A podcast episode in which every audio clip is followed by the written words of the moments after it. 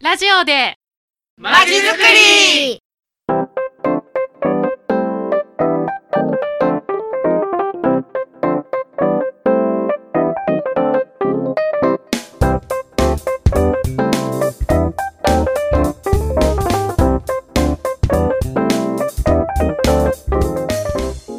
皆さんこんにちは。第11回目のラジマチ始まりました。この番組は市民活動団体さんを毎回お招きし市民活動の魅力や楽しさをお伝えしようという番組です。この放送を聞いて活動に参加したり人と人がつながるきっかけになるといいですね。この番組は市民活動センタープラッツとラジオでまちづくり実行委員会の共同でお送りいたします。本日の担当はつくしです。それでは今日のゲストをご紹介します。府中市パーキンソン病友の会さんです。こんにちは。こんにちは。今日は事務局の田村さんと杉本さんにスタジオへお越しいただきました。よろしくお願いします。田村です。この会には患者家族と参加しています。よろしくお願いいたします。杉本です。私は患者本人として参加しています。よろしくお願いします。それでは早速お話をお伺いしていきましょう。パーキンソン病って聞いたことはあるけれどもどんな病気かわからないなんて方も多いと思うんですよね。そうですよね。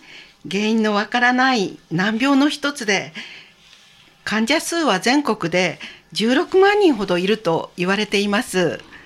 一般的な症状としては、手足の震えやすくみ足、動けないなどの運動障害が出る病気なんです。発症時期や年齢によっても様々な症状があります。脳にある黒質部分の神経細胞が減ることで体を動かすドーパミンが減ってしまって、その結果、運動をコントロールする体の仕組みに影響して症状が出るということなんです。ただまだまだ原因ははっきりとされていないんですよね。そうなんですか。ただ、その、黒質部分の神経細胞が減って、で、ドーパミンが減ってと、そこまで仕組みが解明されていたら、原因の解明もすぐだという気がするんですが、はい、ところがそうもいかない難しい病気なんです。iPS 細胞の治験が始まっていますが、早く良い薬が出ないものか、治療のことはよく話するんですよ。そしてみんなで集まって情報交換して、毎日をハッピーに生活しようというのがこの団体なんですよ。そうなんですね。そんな府中市パーキンソン病友の会さん、現在の活動内容を教えてください。はい、毎月第3木曜日午後に集まっています。勉強会や親睦会、リハビリやレクレーションなど年間計画を立てて月ごとに開催しています。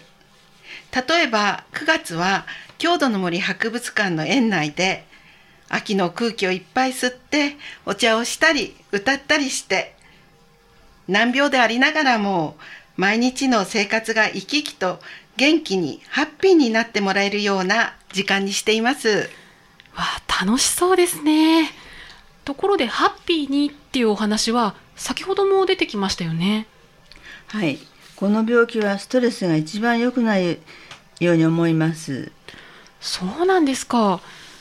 なんかストレスとの関連性はイメージつかなかったですね。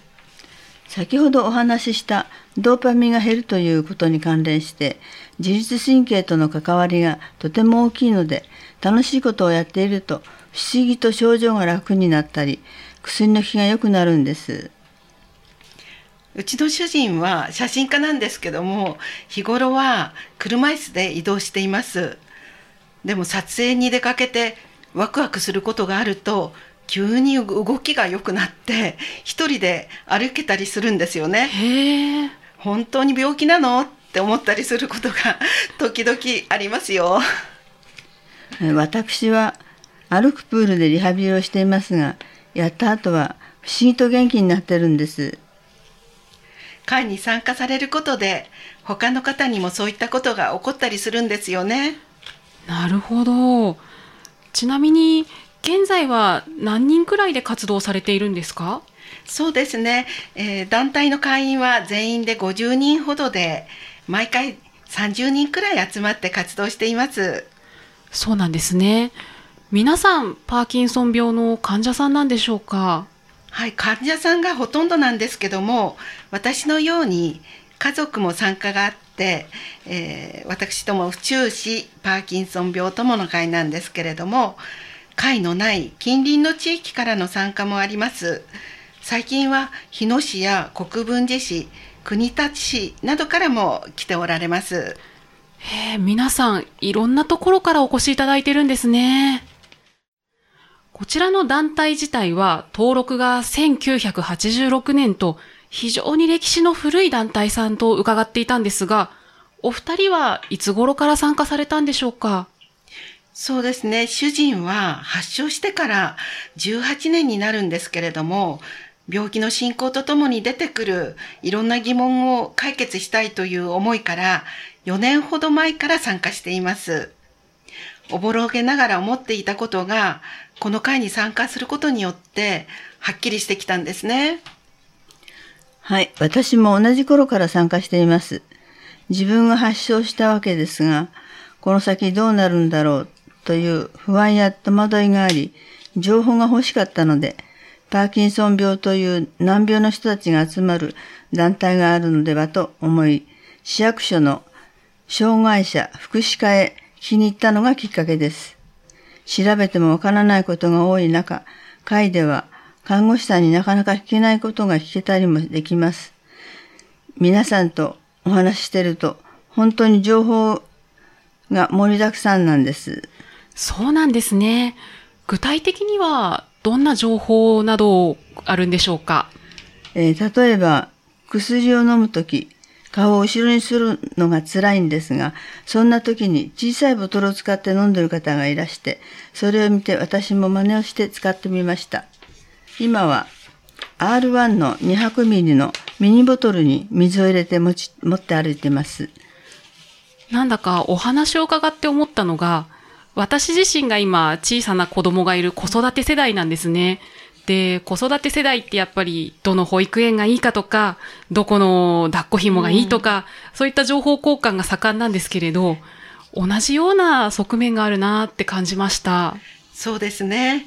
たまたま病気という切り口で話をしているだけなんですが、まあ、一人で生活している方は時に悩みを抱え込みやすいということもあると思うんですけれども、そんな時に会に出て話をすることで解決することも結構あるんですよね。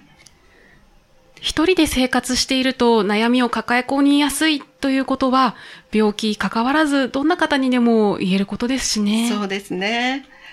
お医者さんにあなたは難病ですって診断されたらすごく不安だと思うんですけど、一人で悩まないで仲間がいることで情報を得られますし、会への参加でわかることも多いと思います。ぜひ参加してほしいですね。そうですね。ぜひ参加してほしいですね。そんな府中市パーキンソン病友の会さんですが、今後の活動に関してもお教えいただけますでしょうか？はい。あまり大きなことは考えていませんが、必要な方に必要な情報が届けられれば良いと思っています。患者さんに高齢者が多い病気ですので、なるべく気軽に参加できることを常に考えています。そうなんですね。集まりのない他の市からも参加されるくらいですからね。はい。高齢者社会に入っていますから、会の運営そのものが大変な地域が多いと思います。府中市パーキンソン病友の会も、患者ご本人や家族の協力を得ながら、なんとか続いています。お互いにできる人ができることをやっています。そうですね。今後もぜひ続いていくといいなと思います。はい、ところで、今このラジオを聞いて参加したいって思った方もいるかもしれないんですが、そんな方はどうすればいいでしょうか？はい。10月10日木曜日なんですが、1時半から私ども例会を行いますので、ぜひ来ていただきたいと思います。講師の先生を招いてリハビリ体操を行います。優しい動きで無理のない体操でみんなとっても元気になるんです。タクシーで来た方が帰りは電車で帰ろうかななんて言ったり、来る時になんとかやっと歩いてきましたっていう方が帰りはとても元気な表情で帰ったり、杉本さんもそうですよね。はい、私も元気になります。詳しい内容はプラッツにチラシがあります。広報誌の10月1日号にも掲載する予定です。参加への事前連絡は必要ありません。10月10日木曜日、13時半からの例会ですね。はい。はい。もしご質問がある方は、広報誌やチラシにも連絡先が掲載されておりますので、そちらへご連絡いただければと思います。今日は、府中市パーキンソン病友の会の田村さんと杉本さんにお越しいただき、お話を伺いました。身も心もハッピーになれる貴重な時間、今後も長く続いていけばいいなと思います。今日は私もとっても勉強になりました。ありがとうございました。ありがあとうございました。。それではこの辺でお別れしたいと思います次回のゲストはまちけんさん放送は9月23日月曜日10時からですお楽しみに皆さんまた月曜日にお会いしましょうさようならさようなら